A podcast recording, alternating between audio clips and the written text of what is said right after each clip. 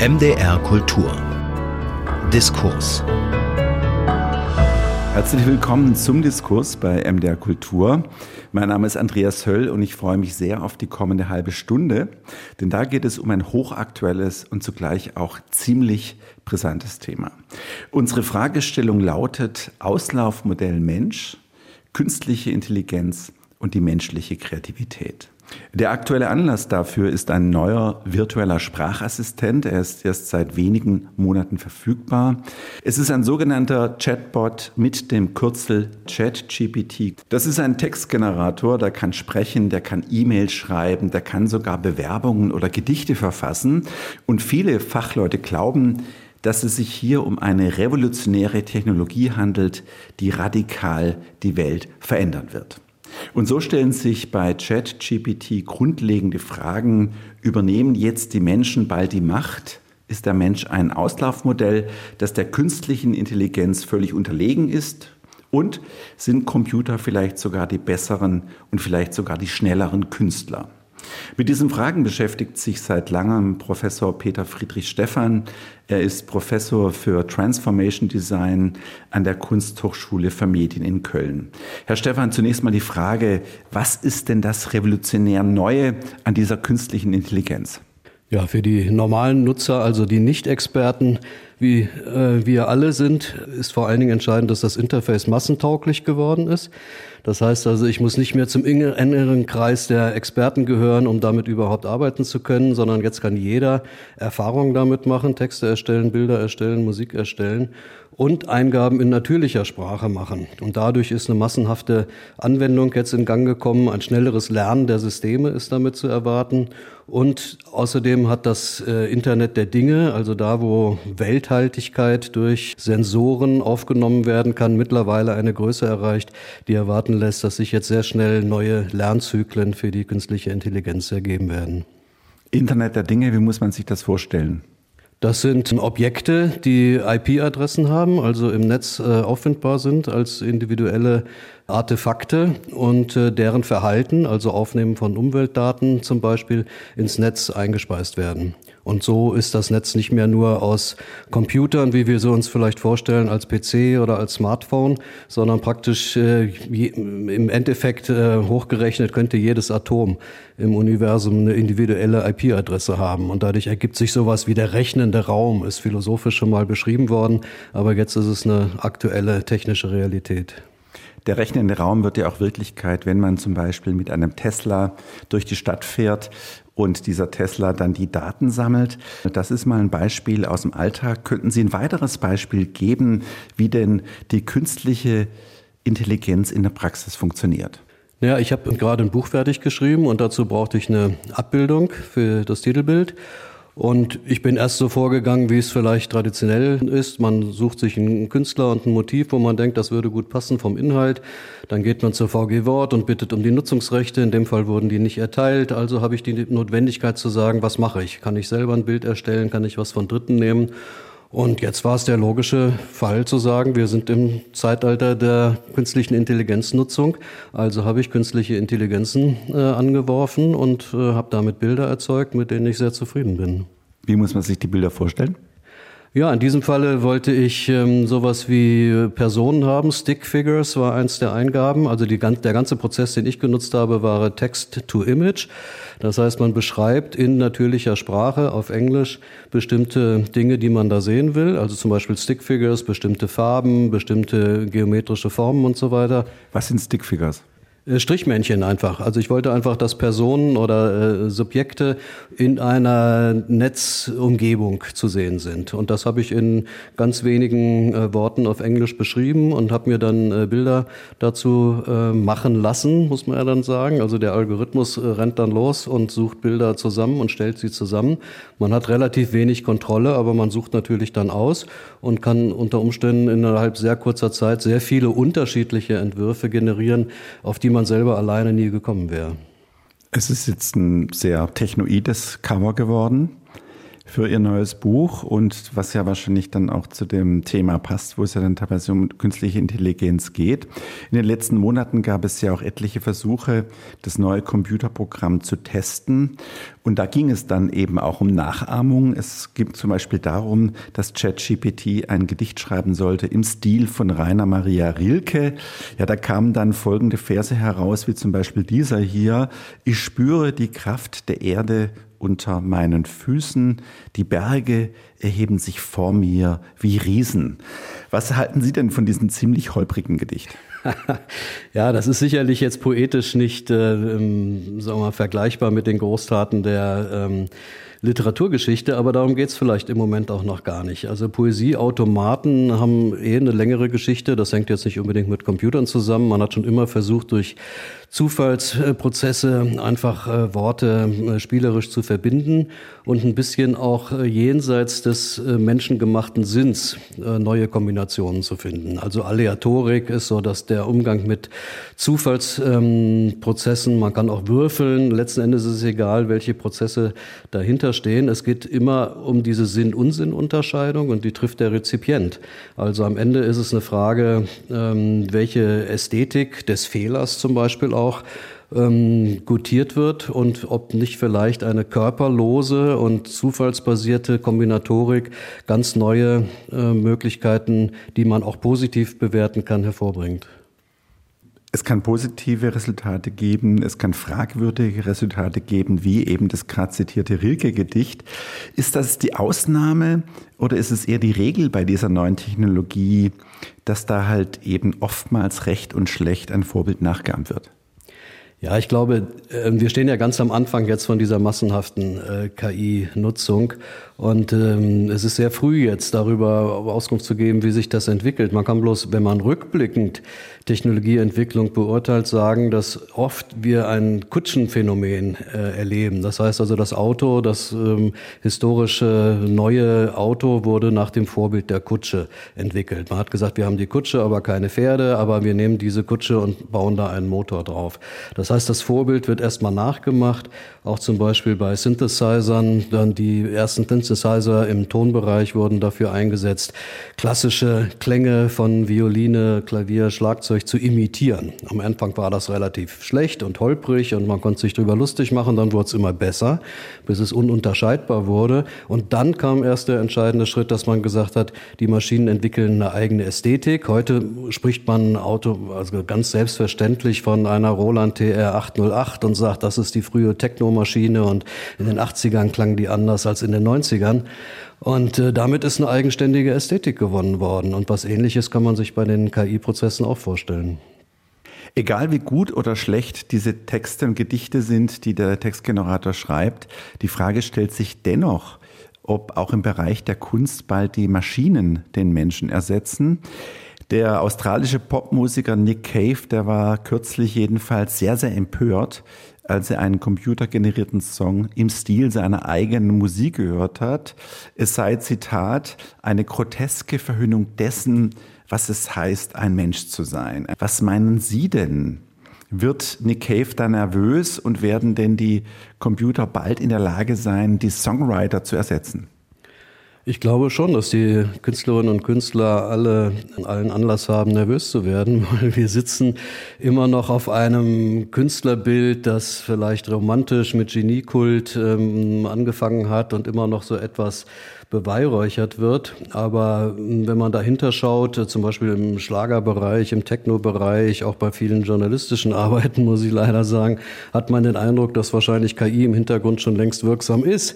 Denn es ähm, gehört auch gar nicht so viel dazu. Also bestimmte Muster kehren immer wieder, werden wiederholt, nur leicht variiert, neu kombiniert.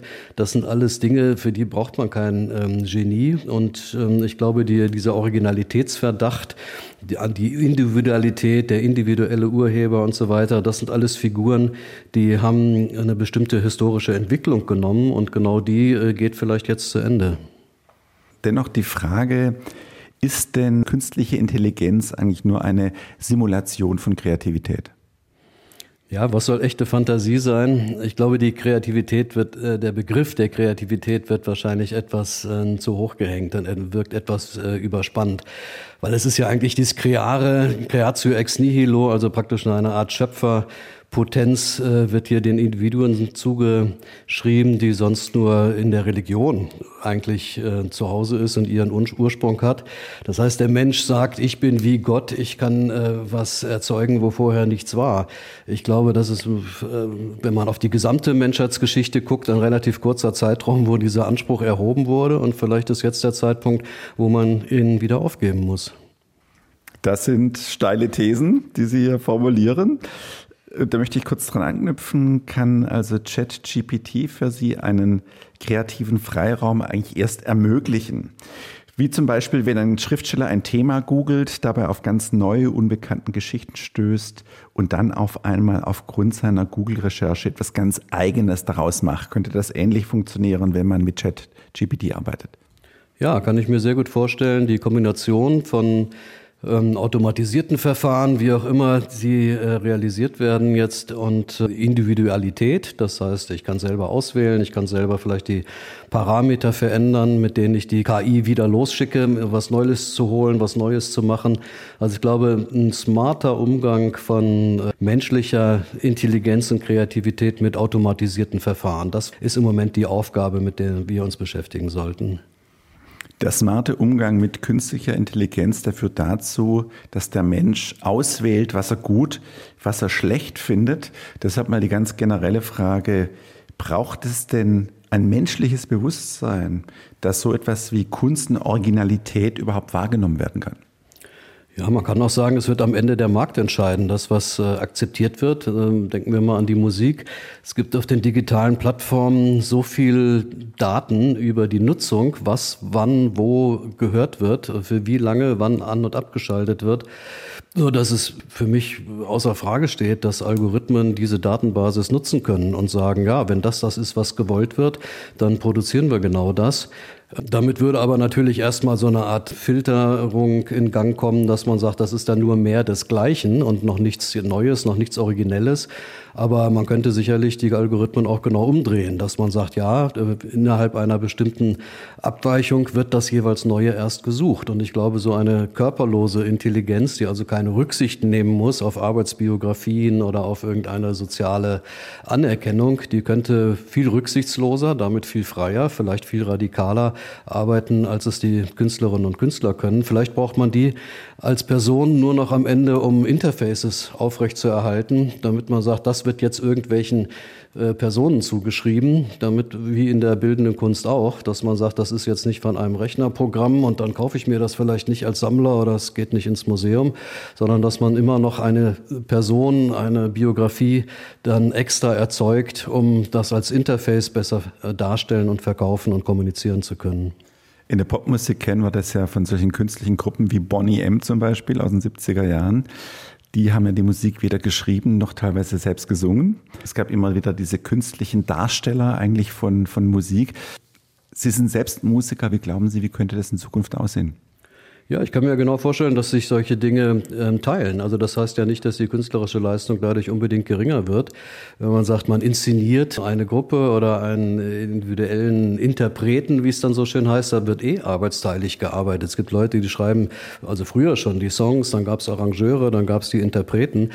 Die Originalgenies, dass man sagt, das sind Leute, die ihre eigenen Texte und Musik schreiben und diese auch noch aufführen und noch inszenieren ist sehr selten und nur ganz wenige äh, können das vielleicht. Wenn man sich jetzt vorstellt, dass äh, solche Großkünstler wie Bowie es vielleicht noch waren, äh, mit KI arbeiten würden, würde sich ja daran weiter nichts ändern. Er würde diese Prozesse ähm, einsetzen für seine eigenen künstlerischen Belange und trotzdem nachher als Urheber dastehen. Bloß ob wir als Publikum dieses immer noch zurückrechnen auf Urheber in Zukunft noch brauchen, das ist für mich die entscheidende Frage. Vielleicht brauchen wir auch ein automatisiertes Publikum. Das heißt, die KI wird nicht nur genutzt zur Produktion von irgendwelchen äh, Inhalten, die man künstlerisch bewerten kann, sondern umgekehrt. Es gibt immer mehr Leute, die irgendwas machen können, was so eine Art Massenkreativität ist durch leicht verfügbare Tools. Und vielleicht ist dann viel interessanter zu gucken, wie sich die KI rezeptiv verhält. Dennoch, In der Menschheitsgeschichte hat es bislang noch nie solch einen Kult gegeben um die Individualität. Heutzutage muss jeder betonen, dass er wahnsinnig originell ist, was ganz Tolles macht. Die sozialen Medien, sozialen Netzwerke unterstützen das ja. Jeder inszeniert sich als Star permanent.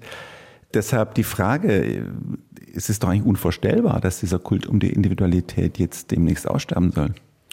Naja, wenn man in größeren Zeitraum rechnet, vielleicht nicht. Also sehr weit zurückgerechnet ähm, ist auch individuelle Künstler, zum Beispiel Maler, ist eine relativ moderne Figur. Also früher haben Leute religiöse Motive gemalt und das äh, geschah zur Ehre Gottes. Äh, Bach auch, steht über jeder Komposition und sich selber sozusagen Schöpfer äh, göttgleich äh, zu inszenieren, wie Dürer das dann getan hat, äh, ist gerade mal 500 Jahre her und vielleicht kommen wir wieder jetzt in andere Zeiträume, wo das wieder verschwindet. Wir können gespannt sein, wie das weitergeht mit diesem Kult um das Individuum, mit diesem Begriff des Originalgenies. Interessant ist, dass die künstliche Intelligenz da ja scheinbar ein Gegenprogramm fährt. Wenn da Sätze benutzt werden in der künstlichen Intelligenz, dann stammen die meist aus einem statistischen Rechenprozess. Die künstliche Intelligenz rechnet sich aus, was wahrscheinlich als nächstes Wort jetzt kommt. Die künstliche Intelligenz merkt sich dann zum Beispiel, in welchen Variationen das Wort Apfel vorkommt. Also dass zum Beispiel der Apfel mit Birnen zu tun hat, der Apfel hat was mit Essen zu tun, mit Saft oder auch mit der Apfelernte. Doch eines weiß die KI eben nicht, wie es nämlich ist, selbst in einen Apfel zu beißen. Ist das der zentrale Unterschied zur künstlichen Intelligenz? Die künstliche Intelligenz entwickelt sich ja schon sehr lange. Wir gucken ja viele Jahrzehnte da zurück und es gab immer mal wieder verschiedene Konjunkturen, wo man gesagt hat, jetzt ist was Neues passiert, dann wieder doch nicht äh, richtig eingelöst, die Erwartungen. Jetzt sind wir wieder gerade auf so einem Zyklus, wo sehr viel Neues passiert und wir uns fragen, wie geht's weiter? Ich glaube, diese Welthaltigkeit, die oft moniert wurde, dass man sagt, das ist halt ähm, praktisch ein, ein Geist im Glas, kann nicht funktionieren, weil der hat eben keine Welthaltigkeit und kann keine Erfahrungen machen und deswegen nicht Schmerz und Trauer und Leidenschaften ähm, ausdrücken. Das stimmte bisher, aber ändert sich jetzt vielleicht, weil diese Welthaltigkeit unter anderem durch sehr viele Sensoren, die wir am Anfang angesprochen haben, im Internet der Dinge, zum Beispiel hergestellt werden kann. Man kann sich vorstellen, wenn eine KI eine Weltkarte zeichnen soll und ähm, vielleicht an irgendwelchen Stellen weiße Flecken feststellt, warum soll die nicht in der Lage sein, selbsttätig Drohnen loszuschicken, die die entsprechenden Bilder liefern und diese weißen Flecken auffüllen? Oder wenn sie nicht weiß, wie ein Apfel schmeckt, ähm, die entsprechenden Sensoren in Gang zu setzen, die äh, eben diese Informationen dazu liefern. Sie sind ja sehr optimistisch, was die künstliche Intelligenz für Potenziale vielleicht noch entfalten mag. Trotzdem die Frage, steht uns jetzt hier die nächste vierte große Kränkung der Menschheit bevor. Es ging ja damals los bei Kopernikus.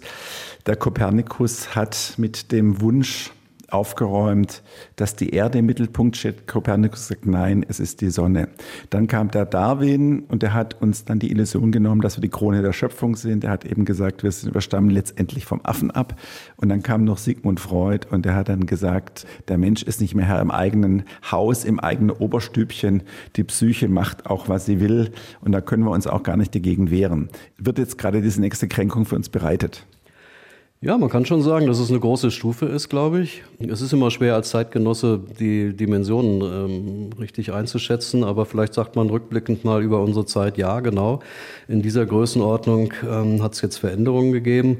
Ob das eine Kränkung sein muss, äh, zwangsläufig, weiß ich nicht. Vielleicht ist es auch eine Entlastung. Dann, wenn man es unter geschichtlicher Perspektive sieht, kann man auch sagen, die Dampfmaschine hat eben den Menschen entlastet, ähm, jetzt hier eine, als, als Muskelmaschine aufzutreten, die Elektrizität auch. Und jetzt sind wir eben da, wo wir gedacht haben, dass wir einzigartig sind, dass wir eben nur intellektuell und kreativ äh, tätig sein können. Und vermutlich äh, werden wir feststellen müssen, das ist nicht der Fall. Aber warum soll das keine positiven Folgen haben? Da stellt sich natürlich dann vor allem in der Zukunft die Frage, kann man überhaupt noch herausfinden, wer dann ein Text, ein Song, ein Theaterstück, einen Film geschrieben hat? Kann man überhaupt noch unterscheiden, war das jetzt ein Mensch oder war es eine Maschine? Genau, darum geht's. Wahrscheinlich wird man das später nicht mehr äh, sagen können. Aber das zeigt aus meiner Sicht auch nichts anderes, was ähm, auch jetzt schon der Fall ist, dass nämlich ähm, viele äh, Autorinnen und Autoren eigentlich eher sich als in einem Netz verbunden auffassen sollten. Jeder ist damit verbunden mit jedem anderen, der je irgendwas geschrieben hat. Und jeder ist immer auch als Leser da und Rezipient. Und das ist fast äh, unmöglich zu sagen, welche Idee ist wo das erste Mal aufgetreten, wer möchte wo irgendwelche Urheberrechte äh, geltend machen. Also das ist eine gewisse Notwendigkeit vielleicht in einem äh, massenmedialen Markt. Äh, das, das Urheberrecht taucht in einer bestimmten historischen Situation auf. Aber wer soll jetzt äh, Rechte geltend machen, wenn wir sozusagen in einem belebten Hypertext-Universum leben?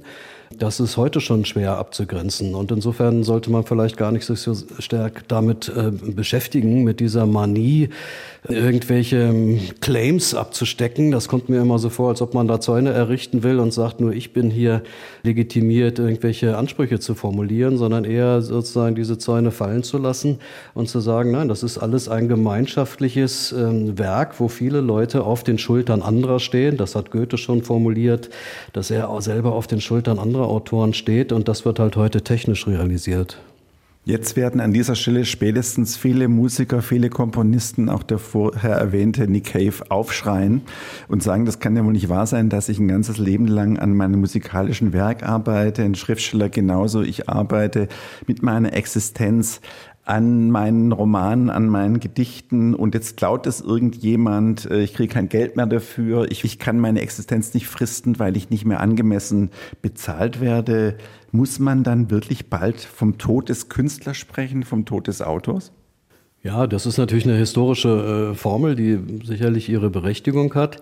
Vielleicht ist das aber ein notwendiger Tod, um danach zu einer neuen Form zu kommen. Also das, glaube ich, ähm, lässt sich heute noch schwer abzusehen, was jetzt vielleicht graduelle Grenzen sind oder wo jetzt prinzipielle neue äh, Stufen äh, erklommen werden müssen. Also ich glaube, die Zurechnung jedenfalls mit so einem äh, starken Kreativitätsbegriff umzugehen, dass man sagt, da ist die Freiheit drin begründet und so wie Beuys das gesagt gesagt hat, ja, die Freiheit der Revolutionär und so weiter, das sind alles Figuren aus dem letzten Jahrhundert aus meiner Sicht. Und die Kreativität kommt entweder jedem zu und äh, auch den Maschinen oder keinem. Und damit äh, positiv umzugehen, ist dann eher eine gesellschaftliche Fragestellung, wie sich die Kunst neu formieren kann und welche Aufgaben sie findet und in welchen Formen sie das tut. Aber umgekehrt vorzugehen, dass man sagt, man guckt bloß auf die Seite des Verlustes und man sperrt sich sozusagen gegen die Entwicklung, das erscheint mir nicht für sinnvoll. Sie sind also neugierig, wie sich die künstliche Intelligenz weiterentwickelt. Man soll da die Defensive aufgeben und sich mehr öffnen. Jetzt haben wir sehr weit nach vorne geschaut, vielleicht mal zurück zu unserer unmittelbaren Gegenwart. Ein Professor für menschenzentrierte künstliche Intelligenz der Stanford University, der hat jetzt prophezeit, dass dieses gerade jüngst entwickelte Programm Chat GPT, dass das bald zu einem Taschenrechner des Schreibens wird. Also eine ganz, ganz praktische Hilfe im Alltag, die uns weiterbringt. Wie sehen Sie das? Na, ich glaube, das ist ein bisschen tief gezielt. Wahrscheinlich ähm, soll das die Ängste nehmen, dass man sagt, das wird trivialisiert. Taschenrechner kennt jeder, tut einem nicht weh, ist nicht so schlimm. Also ich glaube, ähm, kleinrechnen sollte man die äh, KI nicht. Also im Gegenteil. Also sie wird schon sehr äh, massiv eingreifen und das stellt ganz neue Fragen äh, ethischer Art, rechtlicher Art und so weiter.